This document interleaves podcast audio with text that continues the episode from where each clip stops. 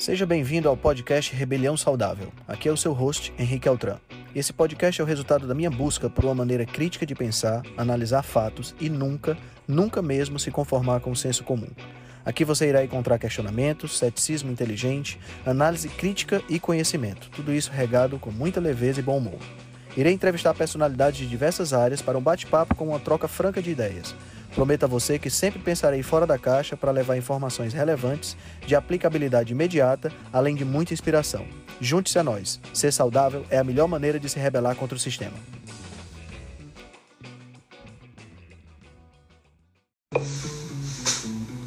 E aí, galera? Boa noite. Sejam bem-vindos à primeira live rebelde de abril. Nós já chegamos com tudo. Sejam todos bem-vindos.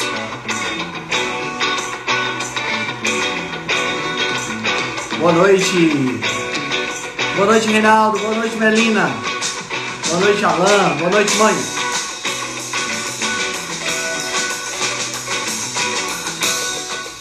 Hoje nós vamos entrevistar o médico cardiologista Dr. Ricardo Ferreira.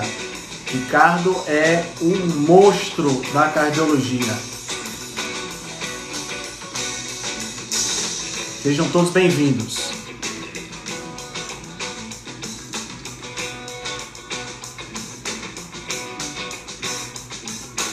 Ricardo ele é graduado em medicina pela FMB Unesp, né? residente, fez residência em cardiologia clínica pela FMB, residência em ecocardiografia pela FMB também, doutorado em fisiopatologia em clínica médica pela FMB, professor assistente da disciplina de cardiologia, preceptor da residência médica de ecocardiografia e o atual presidente da regional SOCESP em Botucatu, que vai até 2021. Show de bola, ele já está online, deixa eu baixar aqui o volume. Vamos convidar meu amigo doutor Ricardo Ferreira,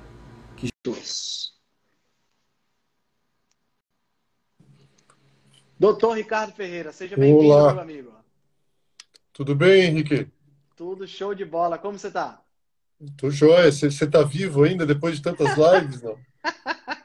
tá aguentando firme aí?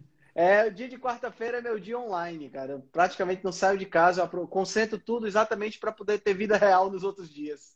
Tá certo. Você está em que cidade, Ricardo? É, em Botucatu, é no interior de São Paulo. Né? Legal, legal, legal. E você atende aí, trabalha como presidente SOCESP, o que é? O que eu falei agora, eu não sei nem o que é. É, não, então, a SOCESP é, é a Sociedade de Cardiologia do Estado de São Paulo. Ah, entendi. Aí você preside aí essa, essa sociedade, né? É, que a gente tem daí, é, como, claro, o estado de São Paulo é muito amplo, né? Então, uhum. é, ele dividiu em regionais, né? Aqui, para não ficar concentrado tudo na capital, tem as regionais da Sociedade de Cardiologia e, e os presidentes, né? Entendi. Então, daqui da, da, minha regional, que engloba várias cidades aqui ao redor da minha, eu sou o atual presidente né? da, da do biênio. Entendi. Show de bola, show de bola. Como é que estão as coisas aí com o Covid, essa coisa toda? Tá tudo tá dentro do normal, do esperado? É, Porque a gente tá vivendo um período muito louco, né? Eu acho que normal não é a melhor palavra, né? Mas é verdade, tá, a gente está é vivendo essa loucura aí. E, e, agora tá, ainda, ainda a gente já está com bastante casos aqui. Na verdade, é que como a minha cidade tem um hospital escola, né, da, da Unesp, uhum. que, é, que é bem grande, então a gente acaba concentrando internações de toda a região. Então aqui está sempre, tá sempre lotado. Entendi. Sempre lotado. Entendi. Entendi. Vamos torcer para que, a, torcer que essa coisa toda melhore, né? Que a gente possa aí sim voltar ao normal, né? Sim, sim. Novo normal, né? Novo normal, pelo menos. Pô, Ricardo, vamos, vamos fazer o seguinte, vamos se apresentar primeiro um pouquinho. Eu tenho certeza que tem muita gente aqui que não conhece você né, que está vindo aí do meu perfil. Se apresenta um pouco para o pessoal, fala um pouquinho da, da, da, sua formação, como é que você chegou na medicina, um pouco da tua história profissional.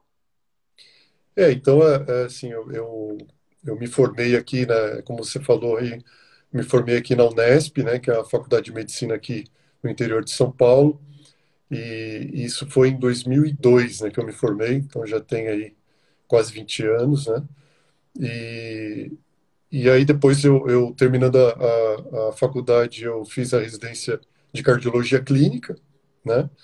E, e fiz uma, depois uma subespecialização. Então, depois que eu terminei a residência de cardiologia, ainda fiz uma outra residência de ecocardiografia, né? Que é uma, uma especialidade de imagem, né? Da, da, da, relacionada à cardiologia. E aí, depois, é, é, terminando aqui a, a, a, especialização, a residência, acabei sendo convidado pelo, pelo departamento aqui da faculdade para para ficar como médico contratado e depois como professor assistente. Né? Legal. Então, aí fui, foi ficando, né, como dizem. E aí, é, e aí a, defendi o doutorado, né, na, aqui na, na, na, instituição também. E, e, estamos aí até hoje, né. Você gosta, você gosta de dar aula?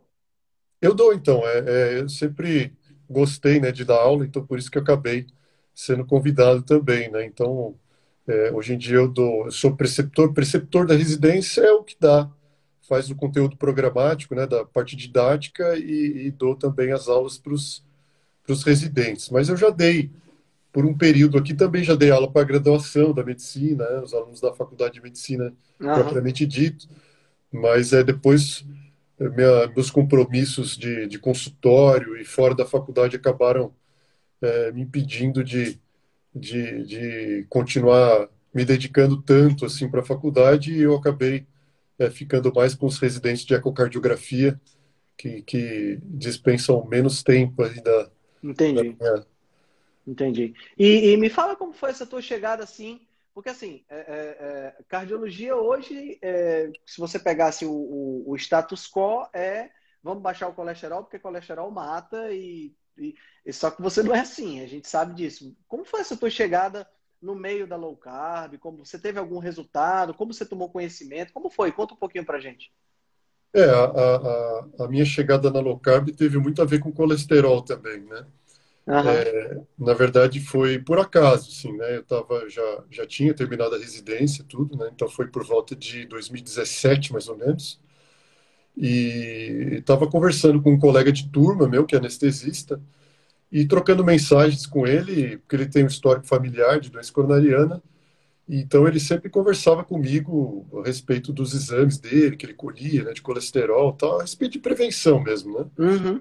E, e aí ele, numa dessas, ele falou assim, olha, mas tem esse médico aqui que ele tem uma visão um pouco diferente aí da tradicional, né?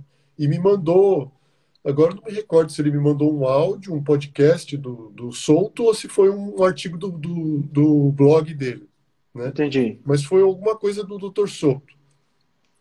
E aí eu falei assim, bom, deixa eu olhar. Eu, como um grande curioso, né, e, e fazendo parte da, da, é, da, dessa parte acadêmica, né, estando na faculdade, tudo, a gente, tá, a gente tá, tem que estar tá sempre é, se atualizando, né, porque você está ensinando claro. as pessoas, tem que ter uma preocupação maior ainda com isso. Uhum. E aí eu falei assim, bom, eu vou ter que, eu não posso simplesmente falar, não, esse cara tá errado aí e bola para frente. Não, eu fui estudar, né?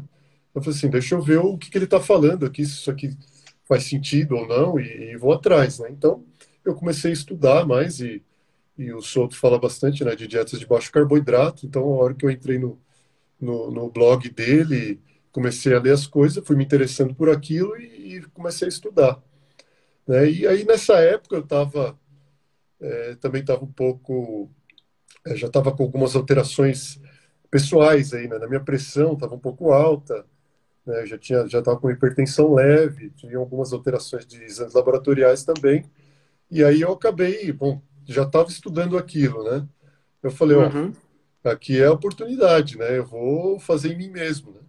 Então eu, eu, comecei a fazer low carb, né? Mudei minha alimentação totalmente. Fez sentido na sua cabeça essa, essa nova abordagem, né? Exatamente. E aí, assim, aí os resultados começaram a aparecer e não demorou muito, né?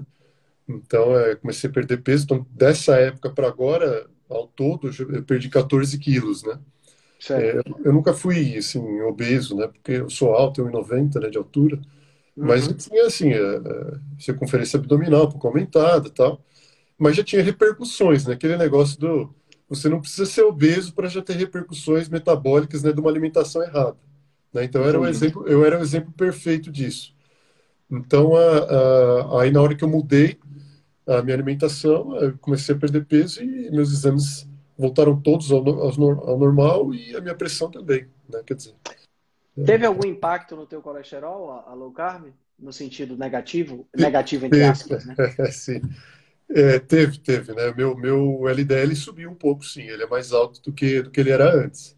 Mas uhum. é aquele, aquela resposta habitual que a gente vê, né? O, o, o triglicérides bem baixo, né? O HDL também subiu. Uhum. E, e, é a resposta que a gente vê. Então, é até curioso isso daí, né? Porque é, na comunidade low carb, né? Que a gente fala na, as pessoas que costumam fazer low carb, não só os profissionais de saúde, né? Quem se interessa por isso, é, acaba uma hora ou outra defendendo o colesterol, né? Exato, exato. É, e aí as pessoas não entendem, né? Fala assim, mas por que, que a comunidade low carb, o que, que eles têm essa mania né, de defender o colesterol? Que, qual que é o problema deles com o colesterol? Na verdade, é, é, é assim, o curioso, que, o que a gente fica curioso é que o paciente, depois que ele, você muda a alimentação dele, e, e quando a gente diz muda, é mudar para melhor, né? É, então, eu vou pegar um exemplo assim extremo aqui. Né? Eu tenho um paciente lá que está obeso e ele come, ele come Doritos com Coca-Cola e fast food e macarrão e ele vem para mim com os exames alterados, hipertenso, pré-diabético. E aí eu mudei a alimentação dele para melhor né, uma estratégia de baixo carboidrato, tirei esses ultraprocessados e agora o paciente está comendo é, legumes, carne, ovo, abacate. Quer dizer, estou falando aqui de comida de verdade. Sim. E aí o paciente melhorou a alimentação, aí a pré-diabetes desapareceu, né? entrou em remissão. A triglicérides diminuiu, HDL subiu, circunferência abdominal diminuiu, a pressão voltou ao normal. Aí o LDL subiu. Aí, assim, umas pessoas, umas pessoas enxergam isso da seguinte maneira: olha, o LDL subiu, então isso é perigoso. Nós, da comunidade low carb, resolvemos enxergar isso de outra forma. A gente falou assim: olha, alguma coisa está errada aí, né? Porque uh, o paciente melhorou como um todo. Né? O, LDL, o LDL subiu, vamos tentar entender o porquê isso está acontecendo. Né? É, será que não existe alguma coisa que está fazendo o corpo subir o LDL e, e não é ruim isso? Né? Quer dizer, por que, a gente não, por que a gente não tentar enxergar isso contra os olhos, tentar entender o motivo que não seja ruim para o corpo estar fazendo isso? Né? Então é por isso que a comunidade low carb tem essa questão com colesterol, né? de tentar enxergar é, é o porquê isso está acontecendo, mas de uma maneira é, é, é bom, até assim, uma curiosidade científica, né? Então, sim, é... sim, sim. É, é, é, muito interessante isso, porque é, é a gente tem, a gente foi tão, e eu acho que você mais ainda, foi, fomos tão doutrinados a achar que o LDL, que o colesterol de uma maneira geral é uma coisa ruim, né? Que o, o fato dele subir já te torna, já, já torna a coisa toda um problema, né? Um problema muito sério. Né? E, e, e, e assim, a pessoa olha ali, ela esquece é, é, os profissionais tradicionais, eles esquecem todos os benefícios que apareceram, na, né? E, o LDL ele salta aos olhos de tal forma que assim é tipo como se você tivesse ingerido cianeto, né? É, vai, vai, vai te matar e não tem não tem escapatória, é impressionante. Cara, vamos falar um pouquinho então sobre essa questão das doenças cardiovasculares, do risco cardiovascular, que é a, a, o foco aqui da gente, da gente conversar e que tem tudo a ver com colesterol, claro, né? Sim. Fala um pouquinho sobre, é, a, dentro da tua experiência clínica, as principais doenças cardiovasculares e, e, e assim, o que é que o que é que você, na, na, na, sua vivência, o que é que você vê como a, aquelas que têm maior prevalência, aquelas que, que podem, né, que aparecem mais casos para você, e quais são as principais causas, né? Eu acho que vale a pena a gente conversar um pouquinho sobre isso. E aí, você já pode emendar aí com os riscos cardiovasculares, que eu acho que se mistura muito, Sim, né? sim. É, é, então, na verdade, sim, é, hoje, né, se você entrar lá na internet, as pessoas aí entrar na internet, escrever lá no Google, principal causa de morte no mundo, vai aparecer lá doenças cardiovasculares, né? Então, seja no Brasil, seja em outros países, é, de uma maneira geral, a, a, principal causa de óbito né, no mundo é, são as doenças cardiovasculares. Então, é, geralmente, quando você pega das, as 10 principais causas de óbito, em primeiro lugar aparece a doença isquêmica do coração e em segundo certo. lugar, em segundo lugar, o acidente vascular cerebral. Né? Então, é, quando a gente se refere a doenças cardiovasculares, a gente, claro, são várias doenças cardiovasculares, mas a gente habitualmente está se referindo a essas duas, né? A doença coronariana e a, o acidente vascular cerebral, porque são é, as principais causas de, de, de, óbito, né? E então, assim, é, é, é uma preocupação do ponto de vista de saúde pública, né? Então, é, é, a gente, por isso que as pessoas procuram, né, o, o cardiologista para verificar uh, o seu risco cardiovascular. Né? Então, assim, se eu sei que a principal causa de óbito é, são as doenças cardiovasculares, eu quero saber como evitar isso, né? A primeira, claro, coisa, que, claro. primeira coisa que veio na minha cabeça foi assim, bom, se a chance que eu tenho de morrer disso daí é enorme, né? Então, como eu faço para evitar isso? Né? Uhum. Né? Então, aí, a, a, aí entra o risco cardiovascular, né? Então, é, quando a gente diz que que está calculando o risco cardiovascular de alguém, de algum paciente, a gente está justamente é, é, usando estudos, né, scores que a gente já tem de trabalhos populacionais, né, que, onde a gente consegue estimar qual o risco daquela pessoa. Então, eu estou consultando o Henrique aqui. Aí eu falo, bom, Henrique, deixa eu ver aqui. Eu tiro uma história clínica, né, e vejo quais são os fatores de risco que o Henrique tem. Né? Você é hipertenso? Né? Você, deixa eu ver seus exames de sangue. Você é diabético? Né? Pergunta, você fuma? Né? É, deixa eu ver aqui como que está a sua circunferência abdominal. Né? Então, a, a gente, é, é, o risco cardiovascular, para calcular o risco cardiovascular de alguém, eu vou levar em consideração esses parâmetros, né? parâmetros clínicos Entendi. e laboratoriais. Então, é idade, sexo, níveis de pressão arterial, é, é, resultados do, do, do, perfil lipídico. Então, é, é, são esses fatores que a gente já sabidamente né, conhece que são estão envolvidos na gênese da, da aterosclerose, das doenças cardiovasculares como um todo, são esses fatores que a gente vai pontuando, né? Então, através de scores, né, você vai pontuando cada uma dessas coisas que eu falei. Né? Então, a Entendi. fuma. Então, fuma. Então, coloco lá, sim, fuma. O score já aumenta alguns pontos. Entendi. Ah, a pressão. A pressão está 14 por 9. Então, já ganhou mais pontos. E aí, depois eu vou somando esses pontos no score e vou chegar ali num risco cardiovascular estimado, né? Lembrando que tudo isso é uma estimativa, né? Claro. claro. Então, é, é, aí eu falo assim, olha, Henrique, eu fiz o cálculo aqui com baseado no que você me contou, nos exames que você me trouxe, e seu risco cardiovascular é de 5% nos próximos 10 anos, né? Porque esses scores funcionam mais ou menos assim, né? Tenho, é, é, nesse período estimado de 10 anos. Então, nos próximos 10 anos, o seu risco é em torno de 5%. É isso, claro, é dinâmico, né? Então, se claro. dali dois anos a pessoa volta com os exames piores, com a pressão mais alta, o risco dela aumentou. Então, uhum. é, é, e aí a gente vai calculando, através desses scores, o, o risco cardiovascular. É uma, uma ferramenta que a gente usa até para decidir se dá ou não remédios, etc. Entendi. Quando você fala o risco é de 5% nos próximos 10 anos, então significa que a chance de você ter um infarto é isso, 5%? Isso. Ou... Ah, certo. É, é Simplesmente é assim. É, a gente Entendi. diz assim, é, eventos cardiovasculares maiores, né? Tem vários certo. artigos que você vai ler e tem aquela sigla que é MACE, em inglês, né? Uhum. M-A-C-E. MACE é uma sigla para Major Adverse Cardiovascular Events. Então, é, são eventos cardiovasculares maiores. E aí entra infarto, AVC, entra justamente essas coisas aí que a gente, é, que a gente fala, revascularização, né? Então tem, tem a ver certo. com. São os principais desfechos relacionados à doença cardiovascular. Entendi. E em relação a, já que a gente entrou no risco cardiovascular, em relação ao LDL, ele entra nessa, nessa contabilidade também? É, então, o, o, depende muito do score que você usa.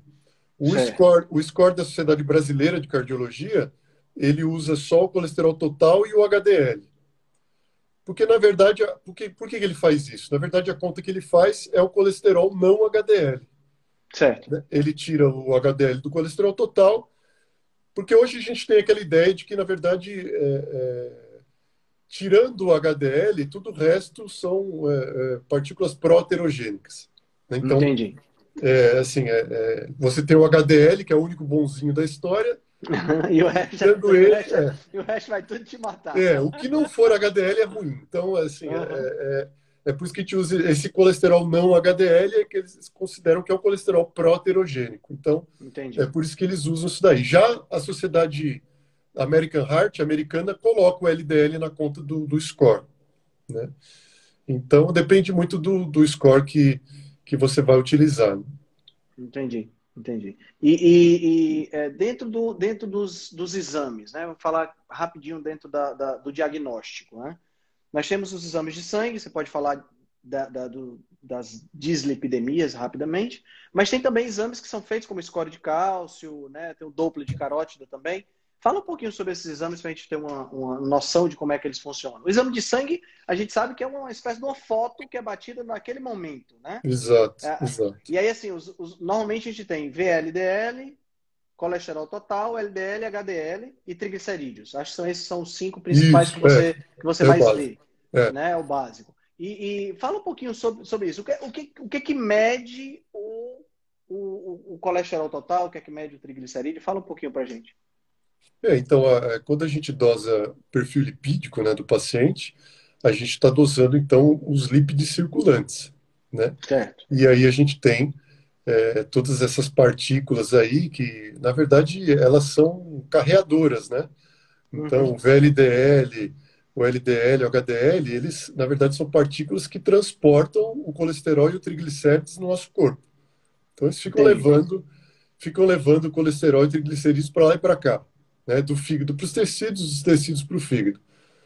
Por quê? Porque nosso corpo precisa né, da, da, do triglicérides, uma fonte de energia, e a, a, o, o, colesterol serve para inúmeras funções. Né? Então, eles precisam estar tá circulando necessariamente no corpo, para lá e para cá. E quem faz essa, esse transporte são justamente essas partículas aí, que a gente é, conhece por essas siglas, né?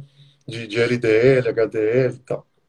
Ah, então, uh, na verdade, quando a gente dosa, por exemplo, dosa o, o, LDL, aquele que vem lá no exame, é a quantidade de colesterol que existem nas partículas LDL, né, que Entendi. a gente LDLC.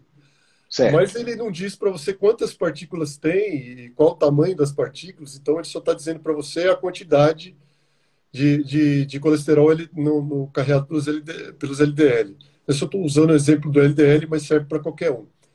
E, e hoje a gente sabe, né, Altran, que, que na verdade a coisa é muito mais complexa do que isso. É verdade. É, é. Então, é, é, isso é uma, uma simplificação, são os exames que a gente usa na rotina, mas é, é como hoje em dia a gente sabe muito mais sobre, sobre os lípides aí, essa questão, acaba que hoje a gente valoriza outras coisas além do perfil lipídico, vão além do perfil lipídico né, que são o número de partículas de LDL, é, é, qual o tamanho das partículas de LDL. Então, o, o, risco cardiovascular da pessoa depende de vários fatores, não é só aquele número que aparece lá no, no, no exame de sangue, é, é, que às vezes a gente faz essa simplificação e acaba prescrevendo medicação à toa, pessoas acabam tomando remédio uhum. é, sem necessidade, né? Então, Entendi. e aí você falou do, do você falou do, dos exames de imagem, né? Sim. Do score de cálcio. Que é a sua área, né? Que é a sua área. É. O, esses exames são fantásticos, né? Principalmente o score de cálcio. Então, assim, a, o, o, duplex de carótida é, é um ultrassom para quem aí é, é, não é da área, né? Então, é um ultrassom que a gente faz aqui da, das artérias do pescoço. E aí a gente consegue é, medir ali, ver se tem alguma placa de gordura, né? Uma placa de, de ateroma e consegue ver a espessura da, da parede da, da artéria também, que, é que a gente chama de espessura médio-intimal, né? E para quê? Para que, que a gente mede essas coisas? Para ver se a pessoa já tem sinais de aterosclerose. Claro. Né? Então, o bom desses exames é que a gente sai do subjetivo e entra no objetivo. Né? Então, é, porque gente... o LDL alto é, não significa nada. É, a pessoa sim. pode ter o LDL alto e os vasos estarem super limpinhos. E a pessoa pode ter o LDL baixo e os vasos já estarem comprometidos. Porque você não está vendo o, a aterosclerose de fato, né? Exatamente. Você está vendo um marcador. Um marcador, um marcador de risco. E aí, é, é, isso impacta diretamente na, no, no, no, na decisão de você dar ou não remédio para o paciente. Então, o uhum. score de cálcio, né, é, que é uma tomografia simples que você faz de tórax, e aí, através de um software do aparelho de tomografia, ele consegue é, quantificar a, a, quantidade de cálcio nas coronárias, né, que são as artérias certo. que irrigam lá o coração. Então, ele, através dessa quantificação de cálcio, ele vai, vai dizer se a pessoa tem ou não aterosclerose, né? Porque a, a, o cálcio ali e a aterosclerose andam de mão dadas ali nas, na, nas coronárias, né? Na, na imensa é, é, parte das vezes. Então, é, o score de cálcio ele dá uma ideia para a gente super objetiva, né? Com uma sensibilidade alta, é, se a pessoa tem ou não aterosclerose, isso é fundamental. Então, veja, a gente estava falando aqui dos scores de risco. Então, é, às vezes você calcula o score de risco da pessoa e dá lá um, um score de risco intermediário ou alto. E aí você vai lá na diretriz e fala, para essas pessoas que têm o risco intermediário alto, é melhor ter um LDL abaixo de 100. Uhum. Aí você fala, pô, mas a, a pessoa está aqui, não sente nada tal, será que precisa mesmo? Né? você fica naquelas, né? Então, é, o score de cálcio é uma coisa objetiva daí, né, você consegue saber se a pessoa tem ou não aterosclerose. Porque o que acontece? As estatinas, é, hoje a gente sabe que na prevenção secundária, ou seja, para alguém que já tem a doença, né, alguém que tem aterosclerose, é, ela de fato ela tem um impacto bom assim para redução de desfechos. Então, para aterosclerose é uma droga que funciona bem. Isso é um tema de discussão, né, porque ela estabiliza as placas, tem um efeito anti-inflamatório no endotélio e tal. Então, para aterosclerose funciona. Então, se eu souber que a pessoa tem aterosclerose, né, eu sei que o impacto de eu, de eu tratar ela, de eu dar uma estatina, é muito melhor. Né? Então, a gente tem estudos já mostrando isso. E aí, a, a, o curioso é assim, tem até um estudo que foi publicado no, no JACC, né, que é o Journal of American College of Cardiology, há uns anos atrás, e é um estudo bem interessante porque eles fizeram assim, ó, tem quase 7 mil pacientes esse estudo. Eles pegaram os pacientes e fizeram um score de cálcio de todo mundo. Depois, eles classificaram os pacientes em, de acordo com o score clínico aí que eu falei. Certo. Então, vou cal calcular o score clínico em baixo, intermediário e alto. E aí eu tenho já o score de cálcio desses pacientes. Eu sei quem, quem que tem score de cálcio alterado ou não. Daqueles pacientes que tinham o risco é, que já colocavam eles como candidatos a usar a estatina, né, só pelo risco ali clínico. Esses pacientes, é, pela diretriz, eram candidatos a utilizar a estatina. 41% tinham score de causa de zero. Então, você entendeu? Esse é o problema Entendi, do score incrível. Clínico, né? Quer dizer, é, o cara, o cara, o estudo mostrou que 40, nessa, nessa, nessa população, 41% das pessoas que chegavam para um cardiologista como você, que ele fazia lá o, o, o, risco e dizia, pô, esse cara aqui precisa usar estatina, merece usar estatina. Se ele fosse ver a, a, a, o score de cálcio, 41% ia dizer que o risco dele é praticamente nenhum, porque o score é zero. Né? Exatamente. Isso é muito então, interessante, então, assim... sabe, Ricardo? Porque mostra uh, uh, que a gente tem uma. Que, que a gente, não, desculpa, vocês, cardiologistas, têm uma ferramenta que erra em 41% das vezes, né? É, é, não, então, é porque são estimativas, né? E a, cada, a gente tem as nossas individualidades. Então, é, e veja, esse estudo eram pacientes de 45 anos a 84. Então, estamos falando de pessoas em faixa etária é, de risco para aterosclerose, não eram é, jovens, né? Exato. Então, eram pessoas que de fato tinham, tinham uma, uma faixa etária aí onde você já começa a investigar a aterosclerose. Ah. E 41% e aí, é um número alto, né, cara? Se é, parar para gente... pensar, é quase metade, né? É, pois é. Então, assim, é, é, e a gente, a gente fala, costuma falar do, do poder do zero, né? É, power of zero, né? Porque o score de cálcio de zero, qual que é importante? Ele é tão importante, esse score de cálcio de zero, porque uma pessoa que tem score de cálcio de zero, ela se comporta como baixo risco. Né? Então, é, até, até um estudo que eu... Esse aqui eu tenho que mostrar os gráficos, porque eu acho que esse é muito esclarecedor. Né? Ó, é esse estudo aqui, ó. Eu vou colocar só aqui o. Não precisa ler porque não vai dar para ler, mas eu vou. O, o, título do estudo é Impacto das estatinas nos desfechos cardiovasculares de acordo com o score de cálcio. Tá? Legal. do Jack 2018 e tal. E aí, mas o interessante deles são os gráficos. Então, assim, são mais de 13 mil pacientes, 13 mil pacientes, acompanhados por 10 anos. E aí, eles, que, que eles, a comparação é muito interessante. O que, que eles fizeram? Eles tinham o score de cálcio dos pacientes. Então, eles sabiam quem tinha o score de cálcio de zero, quem tinha o score de cálcio aumentado. E eles viram desses pacientes quem tomou e quem não tomou estatina. E depois comparou os desfechos. Então, veja, ó, em quem tinha um score de cálcio de 400, que é um score de cálcio bem alto. Quem tomou e quem não tomou estatina. Aí, a, a, a de quem tomou estatina, reduziu bastante desfecho, porque são, é uma população que já tinha aterosclerose significativa. Certo. E, e para aqueles que tinham score de cálcio de zero, que, qual foi a diferença entre quem tomou e quem não tomou estatina em 10 anos? Não teve. Né? Então, ó, eu vou mostrar aqui os gráficos, eu vou falando, acho que dá para ouvir, ó, mas ó, é porque esse aqui dá para enxergar. Ó. Esses dois quadrados de baixo aqui, ó, você vê que tem uma curva azul e uma curva vermelha. Uhum. Então, esse é quem usou estatina e quem não usou. E aqui nos 10 anos. Então, você vê que as curvas se separaram bem. Porque a estatina Exato. fez bastante diferença para eles. diferença. Esses, esses de baixo eram aquelas pessoas que tinham score já elevado. Score de 400 ou acima de 100. E olha os dois é. quadrados de cima aqui, ó. As curvas estão tão juntas que elas estão superpostas. Praticamente uma linha só. Então, uhum. é, score de cálcio zero, ó. Quem tomou e quem não tomou estatina, isso em 10 anos, falando em 10 anos, fez diferença nenhuma. Ou seja, não preveniu nada. Então, é, aí que está, o, o, poder do zero. Né? Então, quando você tem score de cálcio de zero, é, é, você não tem aterosclerose, né? Então, isso é muito mais forte do que um score de risco clínico.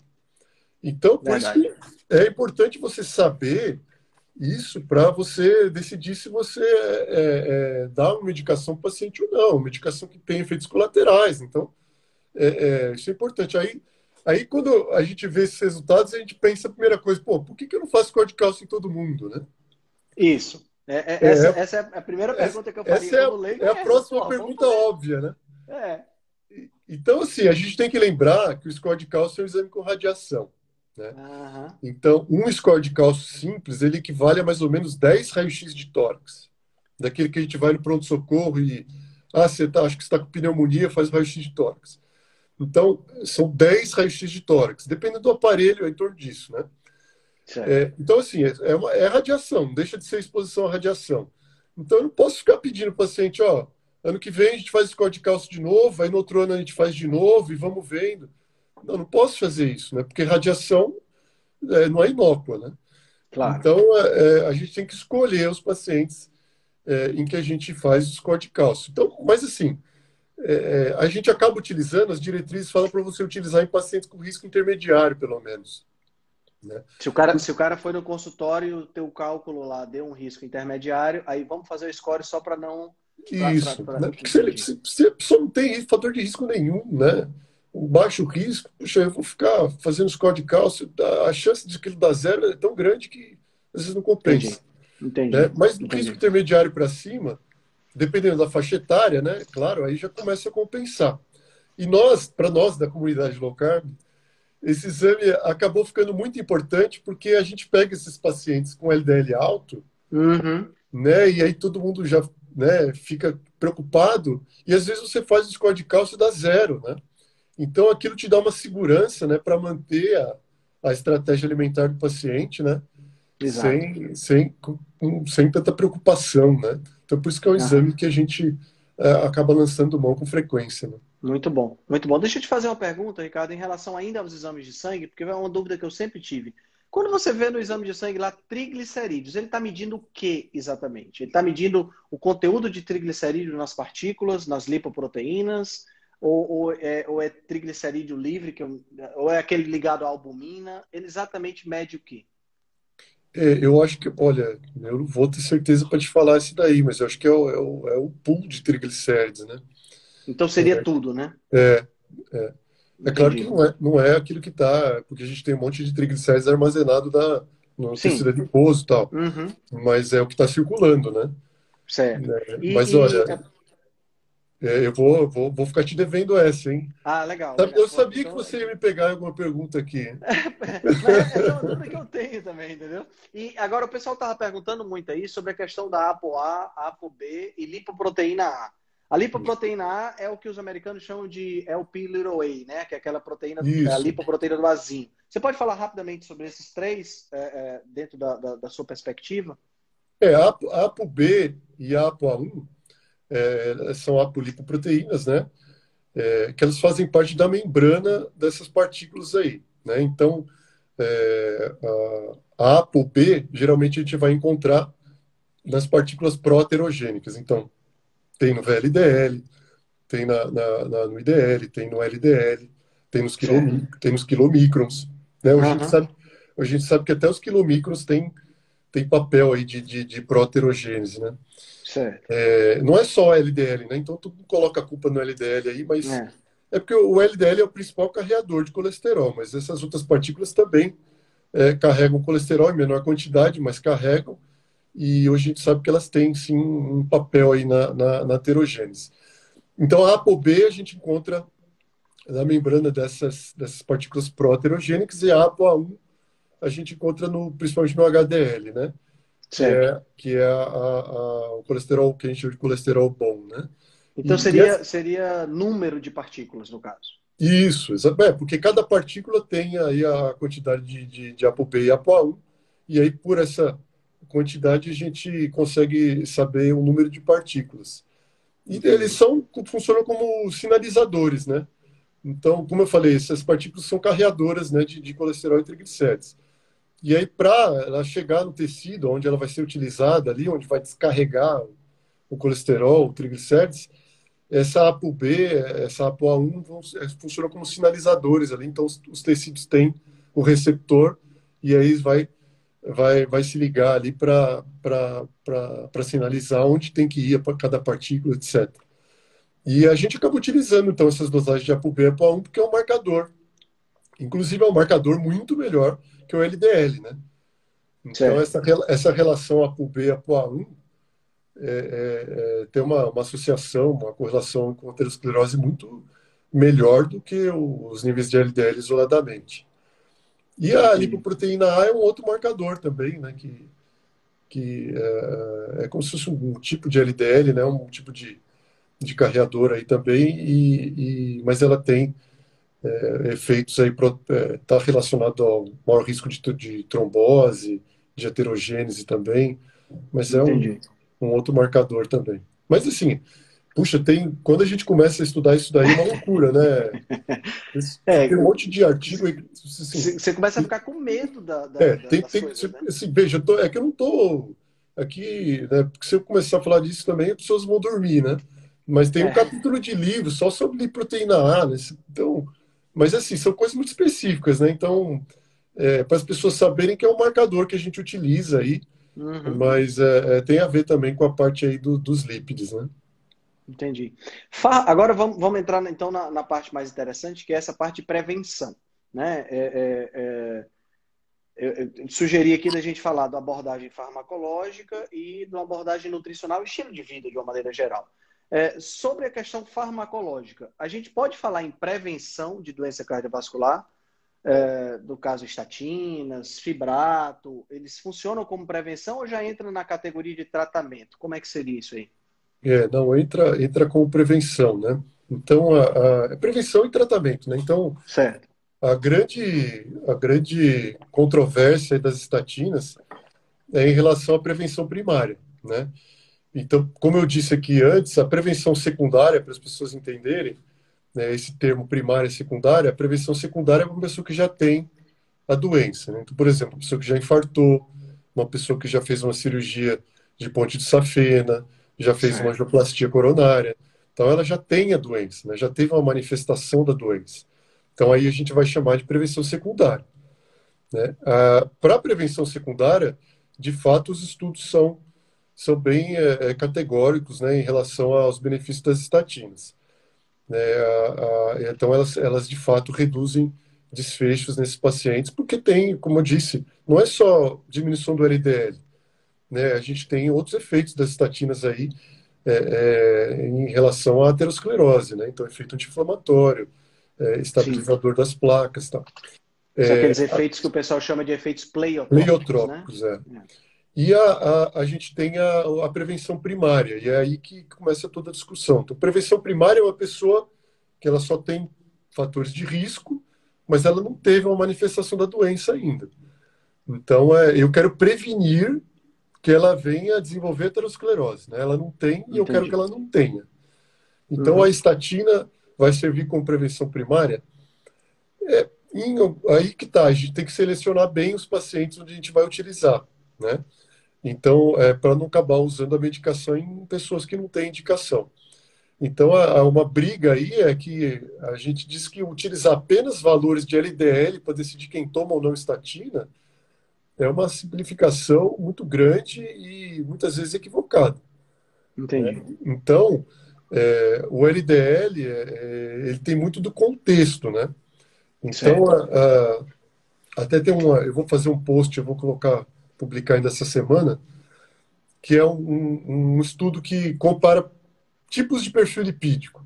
Né? Então, se a gente colocar aqui é, é, em perspectiva a questão do LDL. Então, é, é, vou pegar aqui dois, dois, pacientes que têm o triglicérides e o HDL alterado.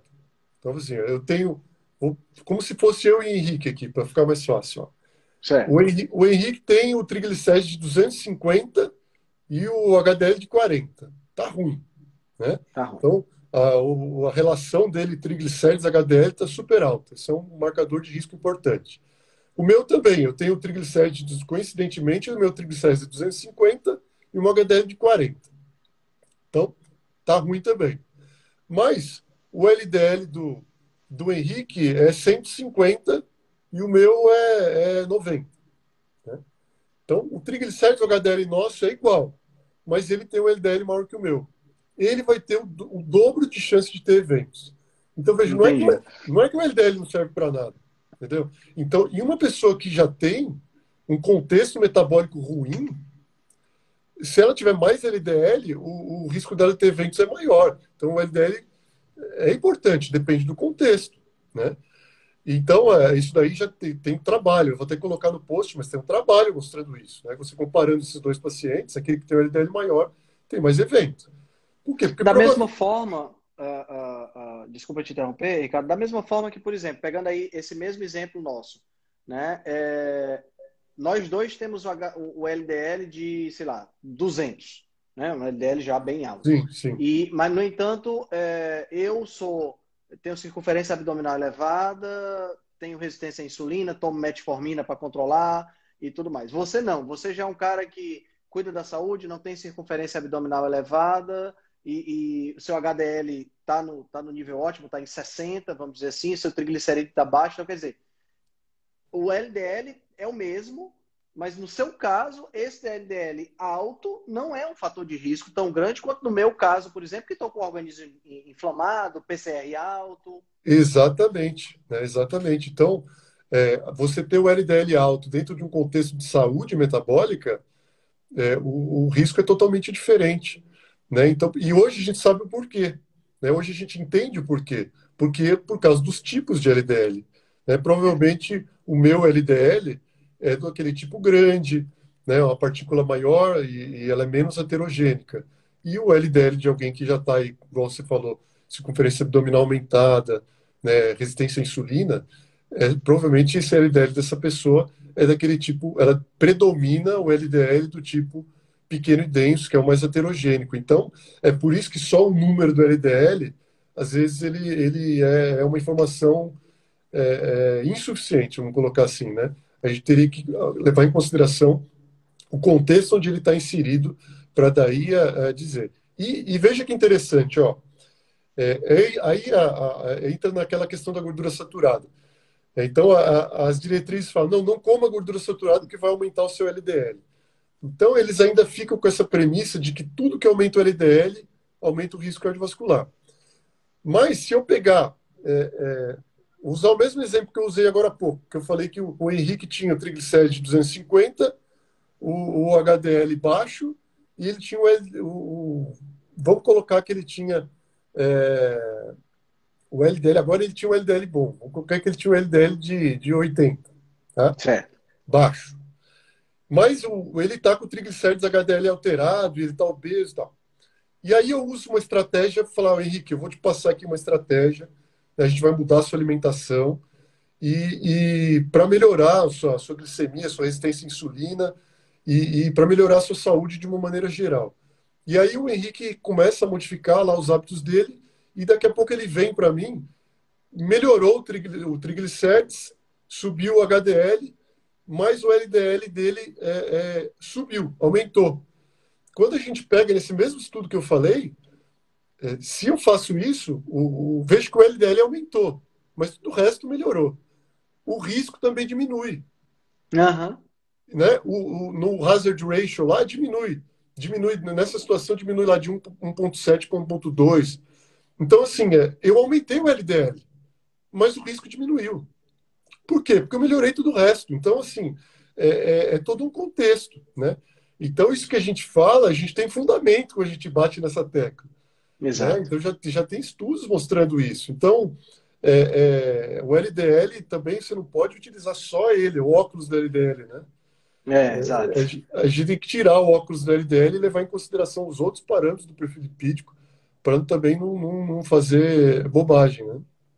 Como é que é o nome, Ricardo, do exame para verificar os tipos de LDL que tem? que é, seria o tipo A e o tipo B, né? Aquele mais maior e mais e menos isso, denso, padrão e o menor e mais é. heterogêneo. Como é, como é, qual é o nome do exame que usa para isso? É, Tem aqui, já existe aqui no Brasil, né? Existe. Geralmente é, você vai encontrar como subfracionamento de lipoproteínas. Certo. Porque no mesmo exame ele faz do HDL e do LDL também, né? Ah, tá. É, é, é, é, essa, essa é uma outra, uma outra questão que as pessoas às vezes não, não não, é, não atentam, mas não existe um padrão de partícula único, não é? LDL é tudo do mesmo tamanhozinho, tudo igual. Não tem vários tamanhos, várias densidades diferentes, né? Isso, e o HDL também. Então, quando você pede esse exame, já vem automaticamente do HDL para você. Então, uhum. o laboratório já faz dos, do, dos dois, né? E, mas, assim, é, é um exame é um pouco caro ainda, né? E o, problema, o maior problema aí é achar onde, fa onde fazer, né? São poucos Entendi. os lugares que fazem. É, eu acho que tem um laboratório que chama, é bem conhecido, que chama DASA, né, que se procurar na internet é fácil de achar. Esse costuma fazer. Então, às vezes, a, a cidade, não, a maioria das cidades não vai ter um laboratório que faça uhum. isso. Então, ela vai colher o seu sangue e vai ter que encaminhar isso. Né? E aí vai encaminhar para algum lugar que faça e depois vem o resultado. Mas é um exame interessante, né? Claro que também a gente não. É a mesma coisa, não precisa fazer isso para todo mundo, né? Você vai usar em caso é. você está na dúvida se você, se você usa medicação ou não, né? É mais uma curiosidade também para, por exemplo, o meu caso. No meu caso, meu colesterol aumentou depois que eu passei a fazer uma dieta low carb, principalmente uma cetocarnívora, né? Meu é. colesterol aumentou. Assim, é, para mim foi uma honra ter meu colesterol aumentado, entendeu? Vou te dizer por quê. Quando eu, antes de eu, é sério, antes de eu fazer o, o, o, uma dieta cetocarnívora, Ricardo, o meu, meu colesterol, eu tenho todos os meus exames guardados, eu cheguei a ter um colesterol total abaixo de 130. Eu fiquei tão preocupado. Eu, fui, eu, eu, eu pesquisei na internet quais eram os riscos de ter um colesterol baixo demais. Tá entendendo? E, e, assim, a minha dieta era o arroz com feijão, entendeu? A dieta tradicional mesmo. Quando eu comecei a usar, a, a, e assim, eu era uma pessoa que adoecia a cada três meses, gripe, eu tinha pelo menos três gripes por ano, era comum. Né? É, é, é, as pessoas chegavam para mim, tu tá gripado de novo.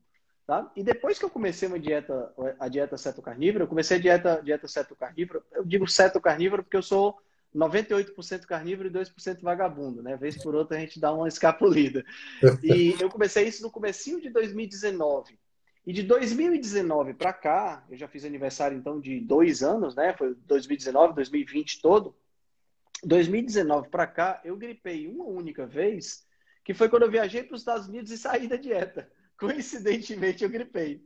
Tá entendendo? Então, quer dizer, é, é, é, eu tinha um colesterol muito baixo, a gente sabe que o, que o LDL tem uma função específica na questão da imunidade, né? Uhum. Eu tinha um, um LDL baixo e, e, isso me causava um transtorno, não só quando eu analisava o exame, mas também de, de, de, de patologia mesmo. E depois que eu aumentei, eu disse, cara, graças a Deus eu consegui aumentar. Agora sim, eu tenho o meu HDL é de 80 e o meu triglicerídeo é de 64. É, né? Então, quer dizer, o risco é super baixo. Né? E o LDL deu, se eu não me engano, 100 e... pertinho, de, pertinho já do, da, da, da, casa dos 200, 170, eu acho, não lembro agora. Então, assim, eu, eu, comemorei quando eu aumentei, porque eu disse, cara, graças a Deus eu consegui aumentar, porque eu ficava preocupado de ser baixo demais. E tem problema também ser baixo demais, né? Sim, sim. Né? Então, tem, tem estudos populacionais aí, né? Mostrando que tem até um, um estudo da Nature, que foi o maior estudo que já, já fizeram sobre isso, né, de, de estudo de corte, lá na, na Coreia, né? Com dois, acho que é 2,8 milhões, 12 milhões, acho que é 12 milhões de pessoas nossa. É, é, uma coisa absurda, né? A população inteira. Então, é, é então é, é, lá eles fizeram, viram que a curva do colesterol com mortalidade total, né? A gente está falando mortalidade total, né? não é só cardiovascular. Uhum. A curva é em U, né? A relação do colesterol com mortalidade total é uma curva em U. Ou seja, os extremos, né? Tanto muito alto quanto muito baixo, os dois extremos tem, estão relacionados a maior mortalidade total. Então, ter colesterol muito baixo também é, pode, pode não ser legal, né? Entendi. E, e, esse, nesse caso desse estudo aí, não era um viés de, de uso de medicação, né? Porque às vezes você fala, ah, o colesterol estava baixo porque a pessoa usa medicação e por usar medicação, então ela tem uma saúde pior, isso é um viés, daí ela morre mais.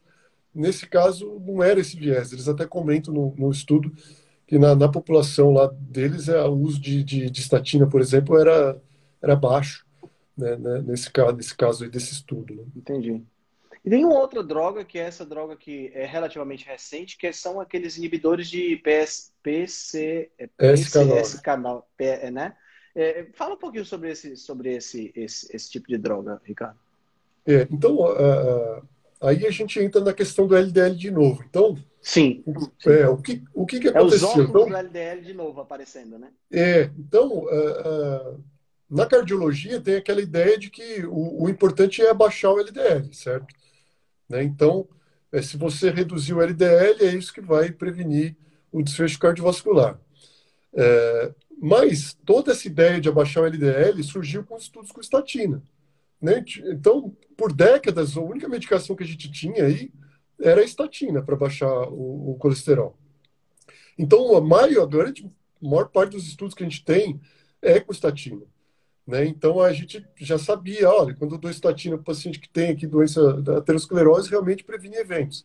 E uhum. como a estatina diminui o LDL, falou assim, ó, então, é, né, o raciocínio lógico é que porque está diminuindo o LDL. Então, esse, esse é, o, é o, o, o que a gente tem que, o alvo que a gente tem que buscar.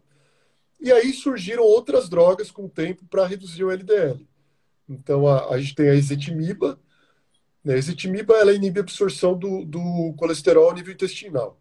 Né? Tanto o colesterol certo. dietético quanto aquele que vem reabsorvido da, da, da, da, das, da bile. Das sais biliares.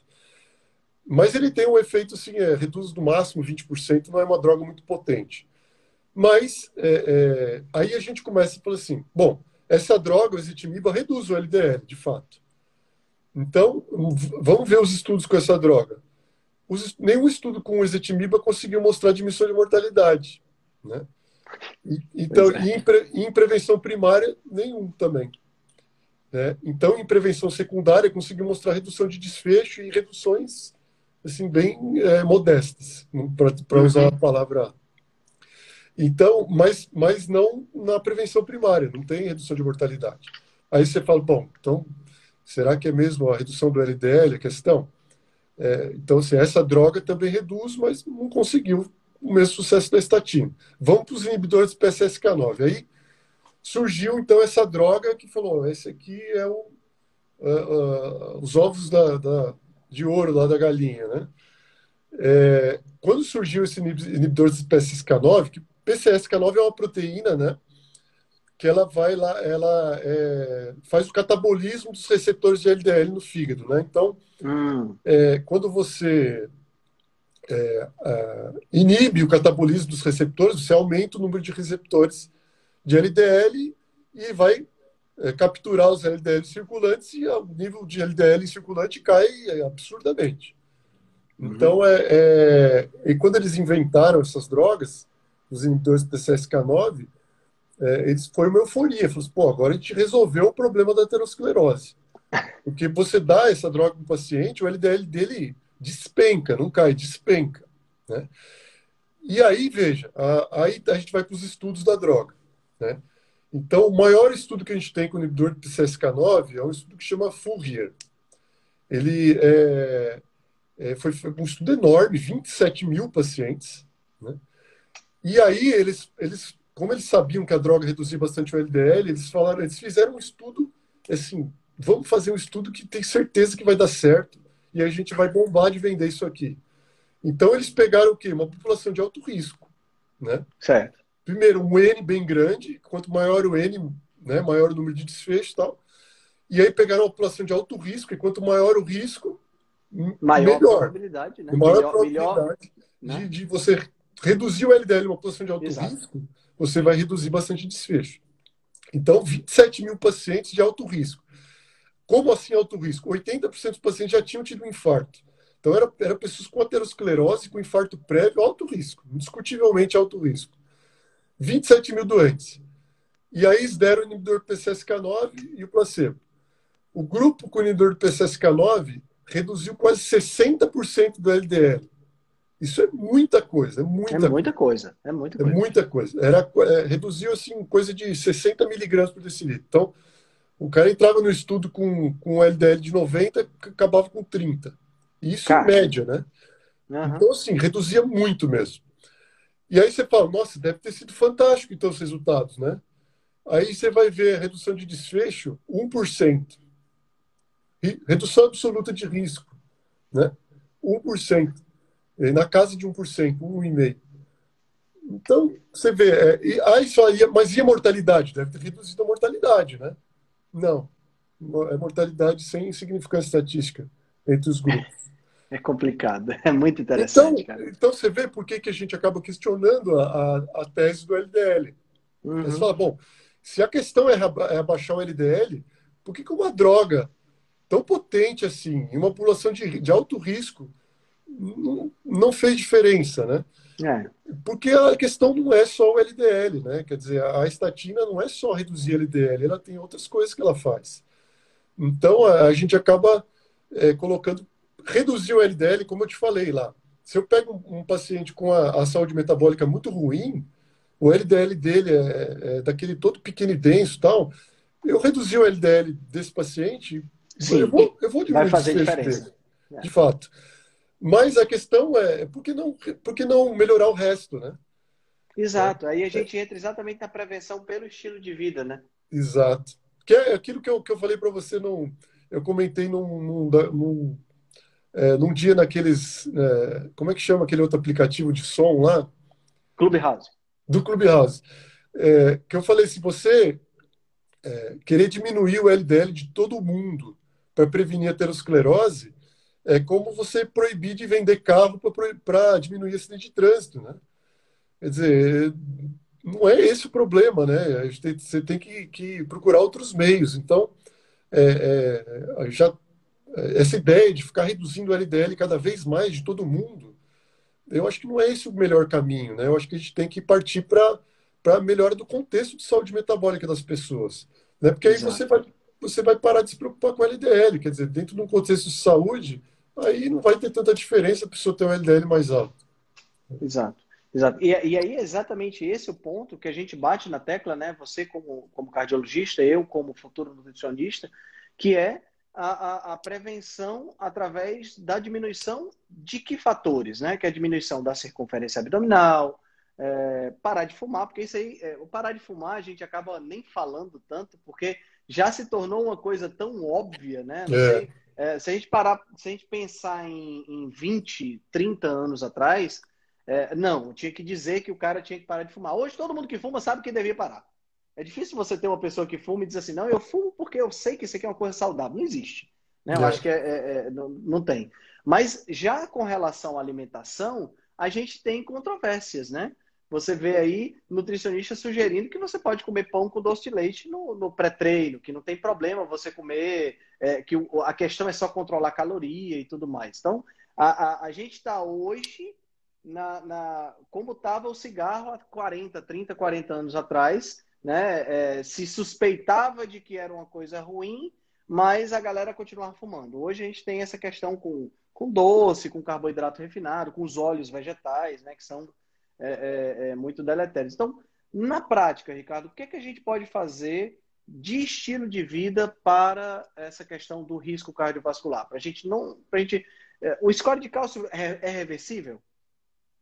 É, isso aí é um negócio discutível, é né? Porque eu, é discutível, é, né? É, claro que mas, sim. Mas pelo menos para estabilizar o, o, score de cálcio, vamos dizer assim. Exato. O que, a gente deveria fazer? É, até difícil de você fazer trabalho com isso daí, porque o score de cálcio, tudo bem que é um exame objetivo, mas mesmo ele tem uma variação de exame para exame. Né? Uma margem de erro. Margem de uhum. erro, vamos colocar assim. Então, às vezes, você repete o, o score de cálcio do paciente dali um tempo, dali uns anos, e às vezes vem um número um pouquinho menor. Não significa que melhorou, às vezes está na margem de erro, né? Porque nenhum, nenhum o exame é 100% perfeito, né? Claro. O software faz um cálculo lá, né? Então, às vezes dá uma variação de um exame para o outro, fica difícil você dizer que melhorou. Mas, habitualmente, não tem. É, como você falou, se você estabilizar, já está já tá ótimo, né?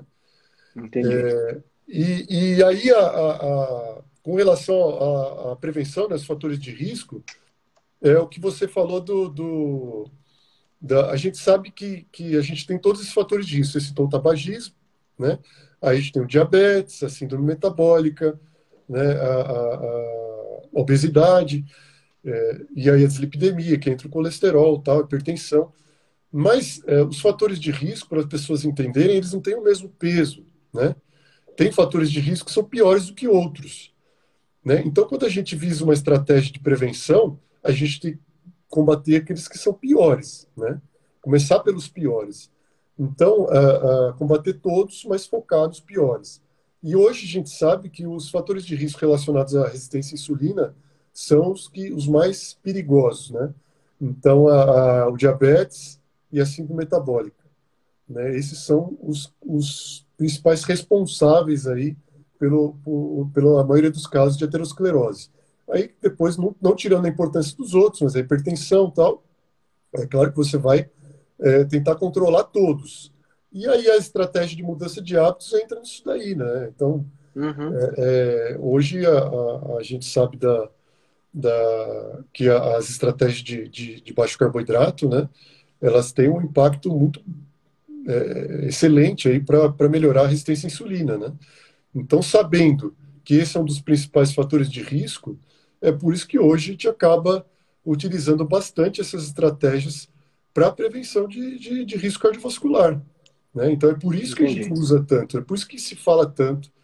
É, na verdade, se deveria falar mais, né? Se deveria falar mais, é, é verdade. Mas é por isso que tem tantos trabalhos hoje mostrando, né, associando uma alimentação com alta carga glicêmica, alto índice glicêmico, com risco, com risco cardiovascular aumentado, né, com, com risco de infarto. Então, se porque a gente sabe que é, uma alimentação com uma, uma, carga glicêmica alta, ela vai acabar levando aí a alteração desses, é, uma predisposição à resistência à insulina, e isso daí que vai acabar causando aterosclerose. Então, é, é toda um pouco diferente do que a gente, é, do, do, que se achava aí, que a, a gordura que era o problema, né? Então, essa, essa visão aí está tá um pouco tá, tá se modificando, né, com o passar do tempo. Entendi. Os óleos vegetais têm um papel dentro dessa questão também, né? Canola, soja, essa coisa toda. É, você, você é o especialista aqui. É, eu fico até. eu fico até, você, eu fico até tímido pode... de falar sobre óleo vegetal com você aqui. aqui. É isso, cara. Eu não, tenho, eu tenho dúvida que você sabe mil vezes mais do que eu sobre óleos vegetais. Então, é, é, eu acho que assim, a, a, hoje a gente sabe que os óleos vegetais eles têm é, um efeito pró-inflamatório, né? Certo. Então, por causa daquele desequilíbrio da, da relação ômega 6, ômega 3, né? Uhum. Então, a, é problemático, né? Então, é, e infelizmente as diretrizes de cardiologia ainda batem nessa tecla aí.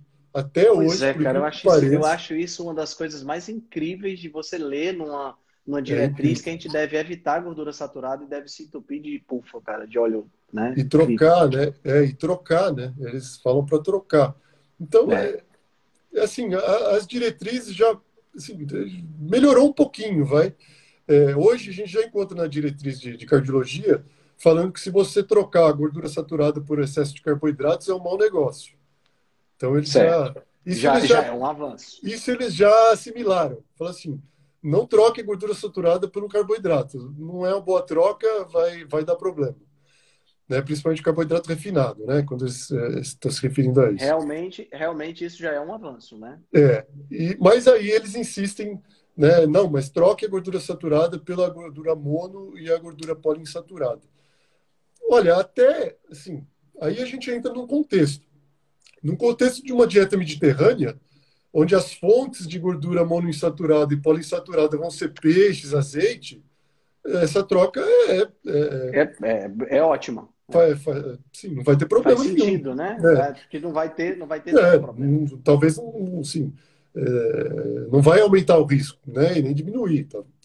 Mas é, o problema é que eles não falam isso, né? Eles falam faça a troca da gordura saturada pela poliinsaturada, mas aí incluem os óleos vegetais no, no, nessa troca. Pô, mas aí não, né? Aí é. Esse, esse que é o problema, né?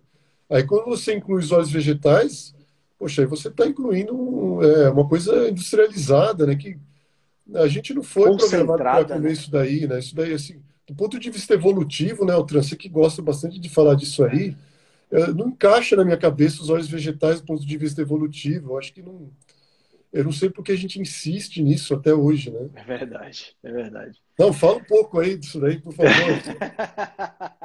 Cara, eu quero ser respeitoso com o teu tempo. A gente já está conversando há mais de uma hora. É incrível. O tempo passa muito rápido quando a gente está num papo legal, cara. Muito bom. E eu quero ser respeitoso com o teu tempo. Já vai dar 10 horas. Eu sei que você tem compromisso amanhã e tudo mais. Eu queria que você deixasse sua mensagem legal para o pessoal aí final. E a pergunta que eu sempre faço para todo mundo que está aqui na minha live, eu queria que você indicasse aí um livro. Não precisa necessariamente ser, ser da área, pode ser um livro que te chamou a atenção e que, que, que te tocou de uma, de uma determinada forma, quer seja cientificamente, quer seja filosoficamente. Sim, né? Então, e fala um pouquinho, fala um pouquinho do teu perfil, né? Do, do, do, do perfil que você dá no Instagram, você tem canal no YouTube, você tem algum curso, alguma coisa?